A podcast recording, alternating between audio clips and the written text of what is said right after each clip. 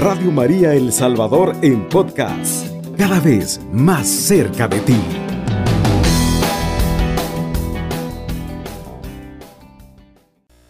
Bueno, Alvarito, el día de hoy la frase la hemos tomado del Evangelio de Mateo, del versículo del 1 al 13, y es la siguiente. este es mi Hijo amado, en quien tengo todas mis complacencias. A él escuchar. A ver, Alberto, quiero saber si te acordás. ¿En qué momento se dijo esta frase? Bueno, si yo no estoy mal, yo no recuerdo mal, es más o menos cuando el cielo se abre prácticamente, que es, si no me equivoco, y que se escucha la voz desde el cielo. Y si no estoy mal, es el momento en que Jesús es bautizado por Juan el Bautista, ¿verdad? Sí, muy bien, Alvarito. Has pasado la prueba. Muy bien. muy ¿Qué, tal, ¿Qué te deja esta frase? Pues mira, eh, fíjate que yo la siento esa frase que muy curiosa, pues para aquel tiempo y puede decirse que todavía para ese tiempo actual, pues prácticamente si nos ponemos a pensar, eh, pues Jesús fue enviado a cumplir su misión, ¿verdad? Eh, en aquel tiempo de, que era de redimirnos a nosotros mismos por medio de su crucifixión. Pero pues así como muchas veces cuando nosotros hacemos ciertas pruebas o que comenzamos un nuevo camino, pues prácticamente muchas veces nos podemos encontrar como piedritas ahí de tropiezo o cositas que, que nos pueden dificultar un poco como, como hacer este camino un poco más llevadero, ¿verdad? Entonces yo siento que con esta afirmación, pues, de parte de Dios, que es el Padre, el Padre de Jesús, siento yo que era como esa señal para todas aquellas personas de que creyeran en Él realmente, de que Él, e, que Jesús era su Hijo amado y que pues era necesario como tal escuchar esas enseñanzas que pues por medio de Él eh, Dios estaba comunicando esa con nosotros de una manera un poco más sencilla. No sé qué, Sí, ¿cómo lo ves tú también? Sí, yo siento que, bueno, tiene mucho que ver con la fiesta que estuvimos eh, celebrando recientemente, que es la del Salvador del Mundo, ¿verdad? Porque ¿quién es el Salvador del mundo? Es Jesús, ¿verdad? Jesucristo. Siento que este fue justo el momento en el que Dios lo respaldó, ¿verdad? ¿verdad? Porque como tú dijiste, justo es el momento en el que Jesús se fue a bautizar y como nosotros sabemos, él no tenía pecado, pues él, él se bautizó para que nosotros siguiéramos su ejemplo, más no porque él tuviera pecado. Y justo en ese momento, como tú mencionaste, Alberto, se abrieron los cielos y el Señor dijo esto, ¿verdad? Dios dijo, este es mi Hijo amado en quien tengo todas mis complacencias. A él escuchad, ¿verdad? Entonces, para mí ese es el símbolo o de los primeros símbolos en el que nosotros podemos decir, sí, Jesús es el Salvador del mundo, Él es Dios, porque el mismo Dios pues fue el que, que dijo, este soy yo, este es mi hijo. Claro, claro. Entonces, me gusta porque volviéndolo con el tema es como el comienzo, por decirlo así, aunque realmente no como tal, pues, pero podemos decir que con esta cita, con esta parte del Evangelio, se puede verificar aún más que Jesús es Dios, de que Jesús es el Salvador del mundo. Entonces, pues a mí esta frase me deja ese sentido de reconocer a Jesús y no solo eso, ¿verdad? Sino escucharlo, escuchar. Entonces, tener esa, no, no quise decir como mente abierta, sino esa, em, ese sentimiento de perspectiva, de poniéndonos como en ese tiempo pues si hubiéramos estado ahí era como ver todo lo que Jesús hacía en ese momento y escucharlo, pero si lo pasamos un poco a nuestro diario vivir, es intentar ver cómo Él obra en nuestra vida, ¿verdad? No lo podemos escuchar directamente, así como en esos tiempos, pero yo confío en el que Él siempre nos habla, ¿verdad? A través de todos, a través de todo. Entonces creo que no solo nos llama a reconocer que Jesús es el Salvador, que es el mismo Dios, sino estar atentos y escucharlo en todo nuestro diario vivir, ¿verdad? Además de las escrituras que, que está. ¿Qué te parece, muy, muy, bien, fíjate que yo concuerdo bastante eso de escucharlo y pues de reconocerlo. Y pues a mí se me venía a la mente recordando pues a, de la procedencia pues de, de esta frase, de dónde viene, de que es el momento preciso cuando Jesús es bautizado, como tú ya mencionabas, no era que Jesús necesitaba eh, bautizarse, sino más bien era como ese ejemplo para que los demás lo hicieran. Pues yo siento que Jesús en esa parte siempre fue eh, bien preciso o, bien claro en, en ese momento de que pues muchas veces nosotros como seres humanos necesitamos un ejemplo necesitamos un punto de referencia para hacer las cosas, que pues prácticamente así es como nosotros nos gusta actuar en la mayoría de las ocasiones, pero siento que ese momento en que eh, pues Jesús es bautizado y que nuevamente que se abren los cielos y que se escucha esta frase de que este es mi hijo amado, y como tú ya mencionabas, es ese momento de reafirmación de que realmente si era él y de que todas sus enseñanzas eran sumamente importantes, ¿verdad? Y que no eran solamente un profeta más, sino de que él era verdaderamente el Hijo de Dios, de que iba a convertir, o sea, nos iba a hacer nuevas todas las cosas prácticamente. Y pues realmente me, me gusta mucho porque siento que va muy ligado a esto del tema, ¿verdad? Que, que es el Salvador del mundo. Pero ¿qué te parece, Estela, si le damos un, un, poquito más de esplendor a este tema con nuestra perspectiva juvenil. Claro, vamos. Los jóvenes queremos expresarnos. Pero no lo queremos hacer como todos. Queremos darle una perspectiva, juvenil.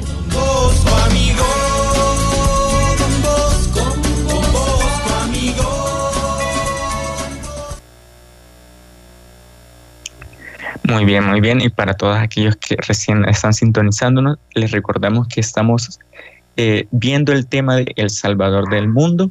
Y pues bueno, eh, vamos a platicarles un poco, de, bueno, recordar prácticamente ese pasaje de donde Jesús eh, se les presenta a sus discípulos y que, bueno, prácticamente dice así, si, si nos ponemos a recordar.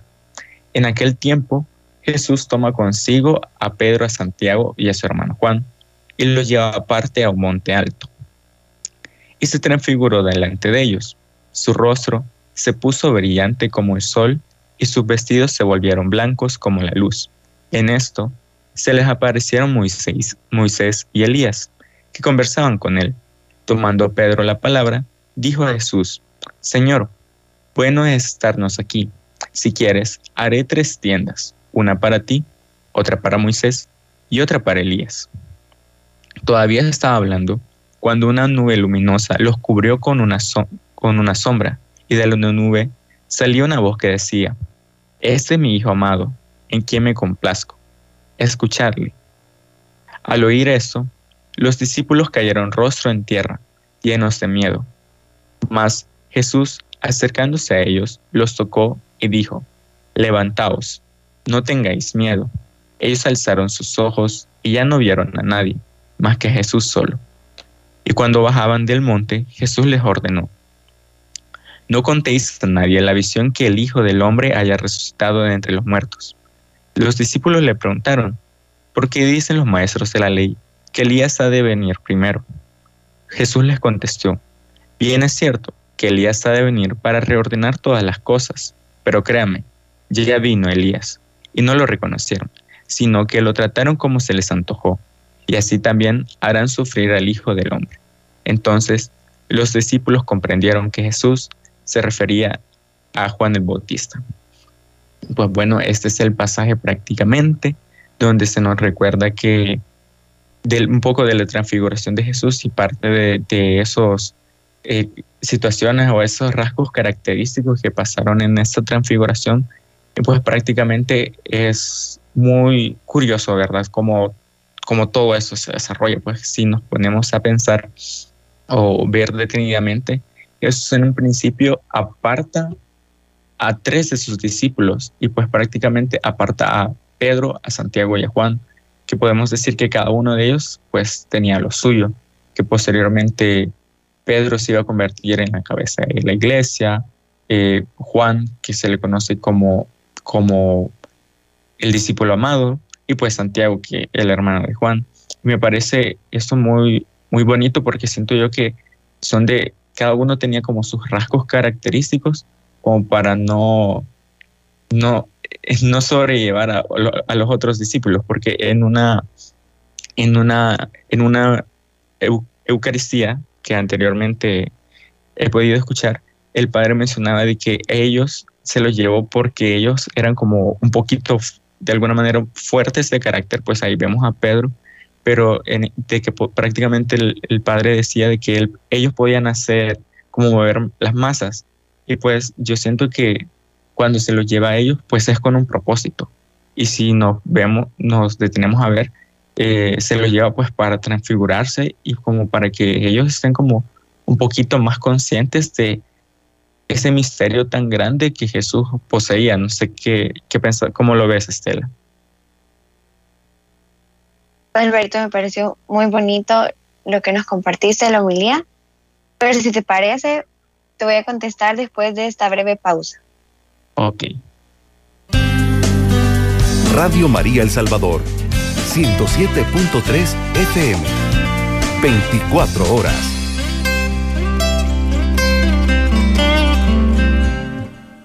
Buenas tardes a todos. Estamos en el programa Una tarde con Don Bosco, en el programa El Salvador del Mundo, con el tema El Salvador del Mundo.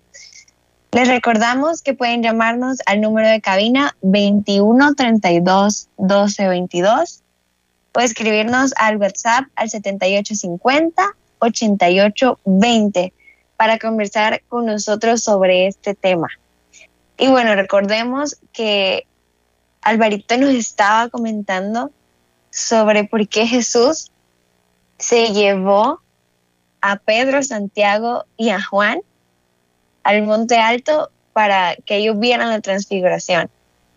Y pues Alberto mencionaba un poco que él, en una homilía el padre mencionó que además de que cada uno tenía lo suyo y de que había un propósito, porque justamente fueran ellos tres que ellos eran personas fuertes, que movían masas, ¿verdad? Con un carácter, pues que, que animaba a los demás a seguirlos. Y pues en, mi opinión, es algo así, ¿verdad? O sea, ¿qué sentido tiene el detalle de llevarlos a ellos tres, ¿verdad? Yo creo que también pensemos en qué sentido tiene que los llevara a un monte alto, ¿verdad? ¿Por qué tenía que ser un monte alto? Y pues realmente pensemos también cómo un monte o la montaña en el Antiguo Testamento, pues significaba como un encuentro con Dios. Y yo lo veo un poco cuando Moisés se fue a orar a la montaña. Y si no me equivoco, ahí fue donde se le entregaron las tablas, ¿verdad? Entonces, ¿qué similitud puede haber de eso con esto, verdad? No sé, me parece muy curioso. Y también quiero que recordemos que Jesús para sus apóstoles. Jesús no solo es un maestro, sino que es alguien que los guía, ¿verdad? En, en su vida, en su caminar y que los transforma. Y me gusta que en este mismo evangelio podemos leer cómo Pedro realiza su confesión de fe. Y realmente reconoce o manifiesta, ¿verdad? Por primera vez que Cristo es Dios, ¿verdad? Que Cristo es el Mesías, que Cristo era esa promesa que vino por tanto tiempo, él en ese momento lo reconoció, ¿verdad? Y probablemente todos esos milagros que, que ellos observaban no, bueno, los milagros como de curación, ¿verdad? Porque recordemos que ellos habían ya venido de un camino siguiendo a Jesús, pero creo que en este momento, ese momento de la transfiguración fue lo que hizo encender esa llama, esa llama de este es el Mesías. Y qué bonito, ¿verdad? Que Jesús quiso transfigurarse delante de ellos, porque transfigurarse entiendo que es como mostrar su divinidad, ¿verdad? O sea, Jesús mostró su lado divino a ellos tres. Y pues no es cualquier cosa. Yo algo que he escuchado, porque yo le preguntaba a mis papás que por qué no podíamos ver a Dios. Y mis papás me respondieron con la Biblia. O sea, yo les comparto que cuando yo era pequeña, mis papás me, me leían la Biblia como cuentos. Entonces, si cuando yo les digo, mis papás me respondieron con un cuento, es un poco eso. Mis papás me respondieron con la Biblia. Y justo con el momento en el que Moisés le pidió a Dios en el en que lo quería ver y le expresó, ¿verdad? Que, que no podía porque se iba a morir por la divinidad, ¿verdad? Y solo le enseñó su espalda. Entonces no me imagino, no puedo imaginarme ese momento de transfiguración en que Él les mostró su divinidad como Jesús. Qué privilegio, de verdad, qué privilegio. Y lo que me gusta es que nosotros también podemos ser como los apóstoles, ¿verdad? Que los hechos extraordinarios o milagrosos no son suficientes para mantener viva nuestra fe, pero la realidad es que Cristo, que Dios, se le conoce como alguien del diálogo, ¿verdad? Alguien que nos busca. Y nosotros tenemos ese regalo, esa bendición de la oración, ¿verdad? Entonces nosotros tal vez no podamos tener esa misma transfiguración que, retomando, ¿verdad? Es, como Él mostró su divinidad a ellos. De la misma forma, pero nosotros en oración podemos pedir por una transfiguración interior, una transfiguración interior que nos permita contemplar la divinidad de Jesús, la divinidad de Dios, con el fin de conocerlo, ¿verdad? De acercarnos y de amarlo. Aún más porque, bueno, yo gracias a Dios lo conozco desde que soy pequeña por mis papás, pero creo que es muy diferente tener ese momento de transfiguración interior. Y realmente este programa me ha llamado a buscarlo, ¿verdad? Conocerlo aún más, porque no sé si ustedes les han dicho eso alguna vez, pero a mí siempre me han dicho que uno no puede amar lo que no conoce. Y si nosotros pues vamos conociendo más y más a Dios, a Jesús, así como fue ese momento, ¿verdad? Un momento profundo de, de conocerlo, pues lo vamos a poder amar mucho más. No sé qué opinas de todo esto, Alvarito. Me parece, bueno, de antemano muchas gracias por compartirnos parte de tu testimonio, ¿verdad? Como, como tus papás pues te dieron a conocer a, Dios. Y mencionabas algo muy bonito de que decías que pues prácticamente cómo ellos te respondieron de esa manera y traías a memoria eh, a Moisés.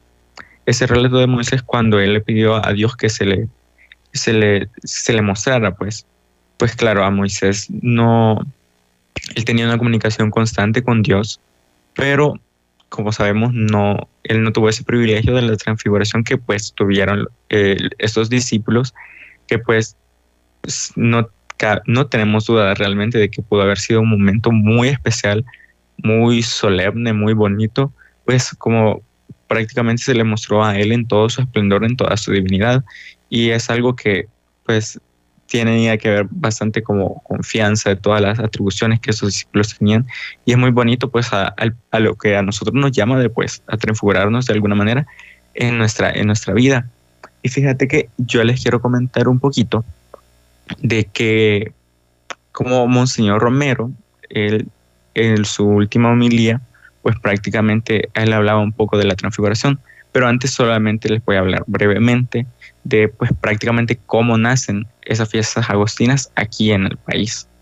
Y pues si nos vamos un poco a la historia, pues no solamente es de un carácter popular, sino que se centra en el calendario litúrgico de la Iglesia Católica. Pues prácticamente es el 6 de agosto, que fue el día de ayer, que se celebra la transfiguración de, de Jesucristo, que es un acontecimiento que ocurrió en el monte Tabor. Pues bueno, ya en la historia nacional nos encontramos que al fundarse eh, San Salvador, el rey de España, como era de, costumbre, se obsequiaba una imagen patronal. Pues para nosotros en este caso, aquí en la catedral, se recibió de parte del emperador Carlos V de Alemania y primero de España eh, la imagen del divino Salvador del mundo que se ocupaba. Y esa imagen, pues, desde ese momento de 1546, se ocupaba eh, para la procesión. Y pues bueno, eh, era, esa imagen era para representar el acto bíblico de la transfiguración, ya que se trataba de una bella talla de una sola pieza que se le dificultaba colocarle la vestimenta, pues sabemos que eh, en general con muchas de las imágenes religiosas es un poquito cuidadoso y realmente las personas que tienen, eh, bueno, muchas personas ven eso de, cambiar las imágenes, cambiar la vestimenta como una gran bendición y no me queda duda de que realmente así es de el divino salvador del mundo, comúnmente conocido como, como el colocho, ¿verdad? Pues bueno, antes realmente la procesión salía desde, desde la Catedral Metropolitana, eh, perdón, desde la iglesia del Calvario y finalizaba en la catedral. Pero desde 1963, eh, Monseñor Luis Chávez y González decide que para darle un mayor recorrido a la procesión, eso fuera, se saliera desde la Basílica del Sagrado Corazón hasta la Catedral Metropolitana. Y realmente aquí, en un principio, bueno, antes era llevado por un carro, pero desde ese entonces, en 1963, esa es, se lleva cargada, aproximadamente la llevan cargadas 45 hombres, que, entre, entre ellos pertenecientes a las 14 cofradías que vienen de diferentes puntos de la República. Y pues bueno, a mí me parece bastante bonito cómo, cómo la tradición del Salvador del mundo se ha mantenido vigente por tantos años, ¿verdad? Y realmente sí, para el año pasado sí fue un poco, un poco duro para, para, pues para, mucha, para muchos de nosotros de la feligresía cristiana el no poder celebrar esto de, la mejor manera en todo su esplendor, pero muy bien, gracias a Dios, ya este año se ha retomado con muchas, muchos protocolos, pero es bastante importante cómo, cómo eso ha venido a partir de la historia. Y pues bueno, eh, vamos a quedar hasta aquí y nos vamos a un momentito de pausa. Radio María El Salvador 107.3 FM, al servicio de la Iglesia.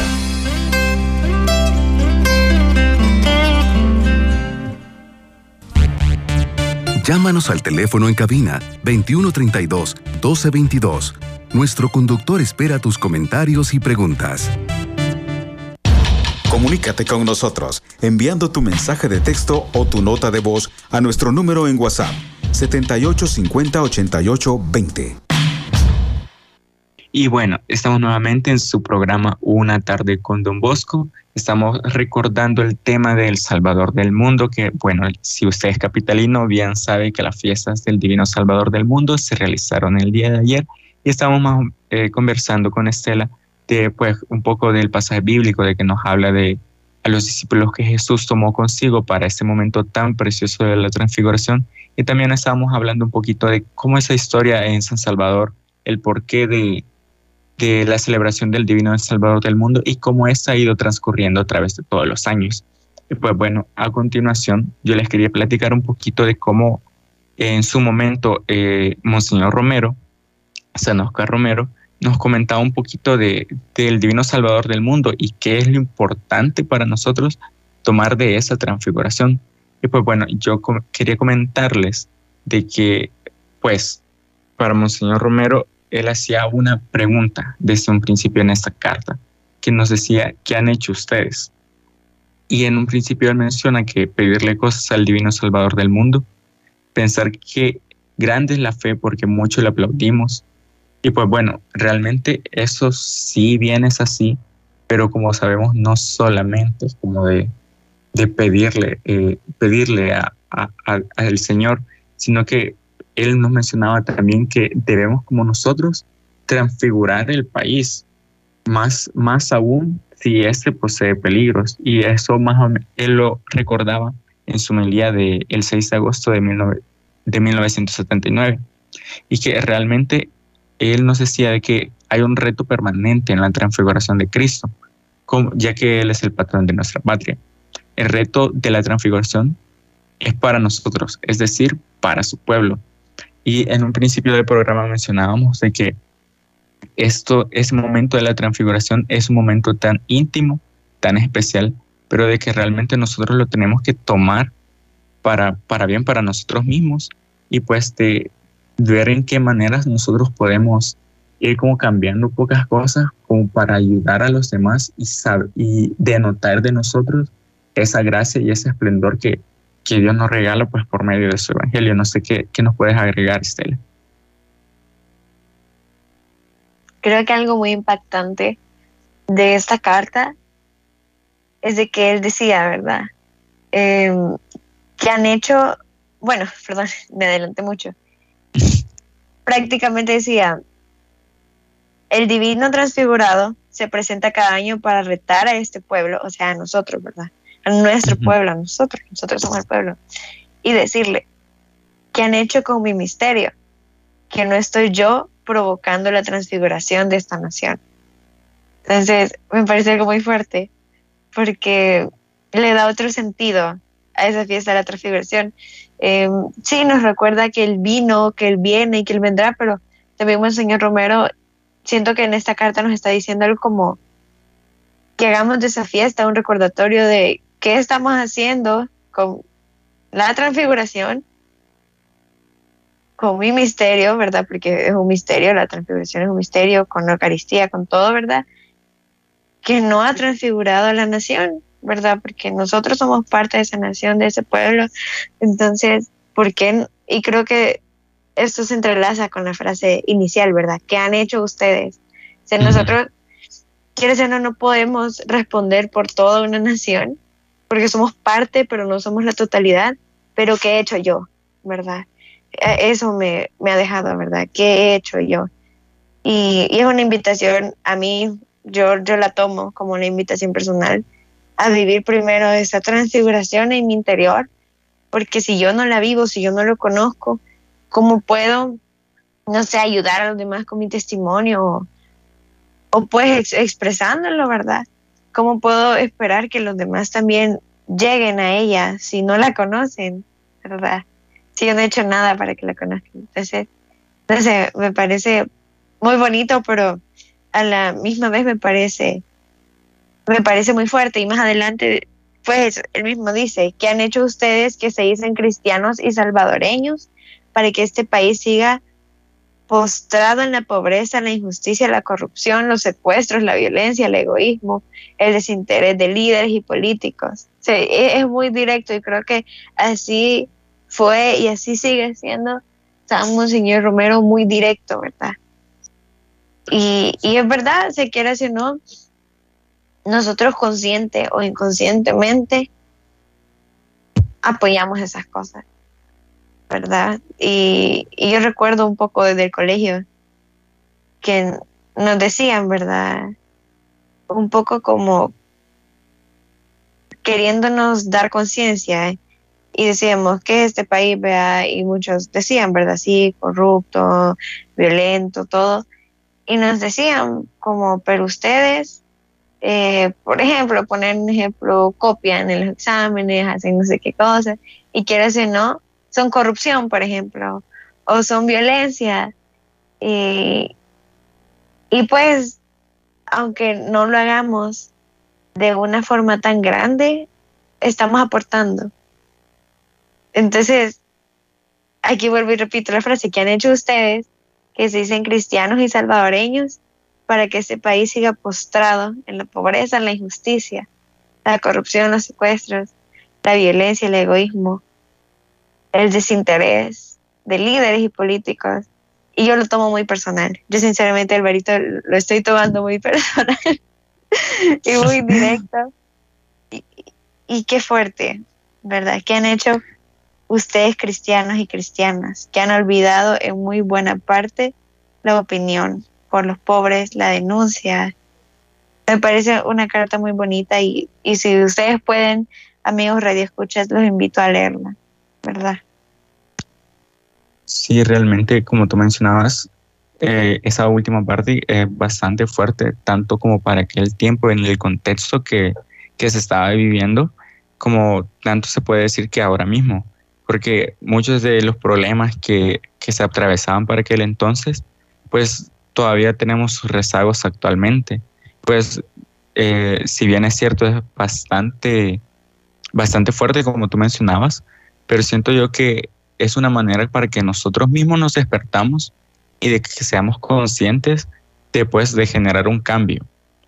Y yo siento que este cambio, eh, podemos uno puede decir, es que no tengo dinero, es que no tengo los recursos, pero yo siento que esto, estos cambios se pueden generar con pequeñas acciones, incluso desde uno mismo, desde su propio metro cuadrado. si, por ejemplo, yo como hijo no me gusta lavar los trazos, por ejemplo, pero vengo yo y decido eh, ayudar, pues, o sea, yo acá, yo ya estoy haciendo un, un pequeño aporte, pues, en mi casa y pues también ese puede ser un aporte en mi casa o, en la calle si yo veo que algo algo que no me parece quizás pues salir como ese encuentro porque pues hay que tomar las providencias del caso porque sabemos que, que somos un, un, país con, con muchas cuestiones eh, socialmente hablando pero de que tener bastante cuidado y quizás ser bastante empáticos en, esas cuestiones de pues con nuestro prójimo pues para con nosotros mismos y para con esta nación mismo que pues nosotros somos parte de ella. Me parece, Alvarito. Y me gustaría hablar también como la transfiguración o el divino Salvador es volver a Jesús de Nazaret, ¿verdad? Y, y voy a tomar una frase de un texto que dice, es que no son lo mismo el Divino Salvador y Jesús de Nazaret. Y me gustaría que cada uno de nosotros lo dialogara en su corazón, ¿verdad? Y, y pudiéramos, pues, buscar una respuesta en medio de la oración, ¿verdad? Es que no es lo mismo el Divino Salvador y Jesús de Nazaret. Y bueno, Alvarito, de verdad, muchas gracias por compartir este programa por dialogar conmigo. Ha sido un tema muy precioso y del que a mí me ha dejado muchas cosas. Espero que de la misma forma te haya dejado tanto a ti. Y pues también despedirme de ustedes, Radio Escuchas, por habernos estado escuchando y de alguna forma dialogando con nosotros. Pues nuevamente, eh, soy Estela Molina y fue un gusto haber estado con ustedes. Alvarito.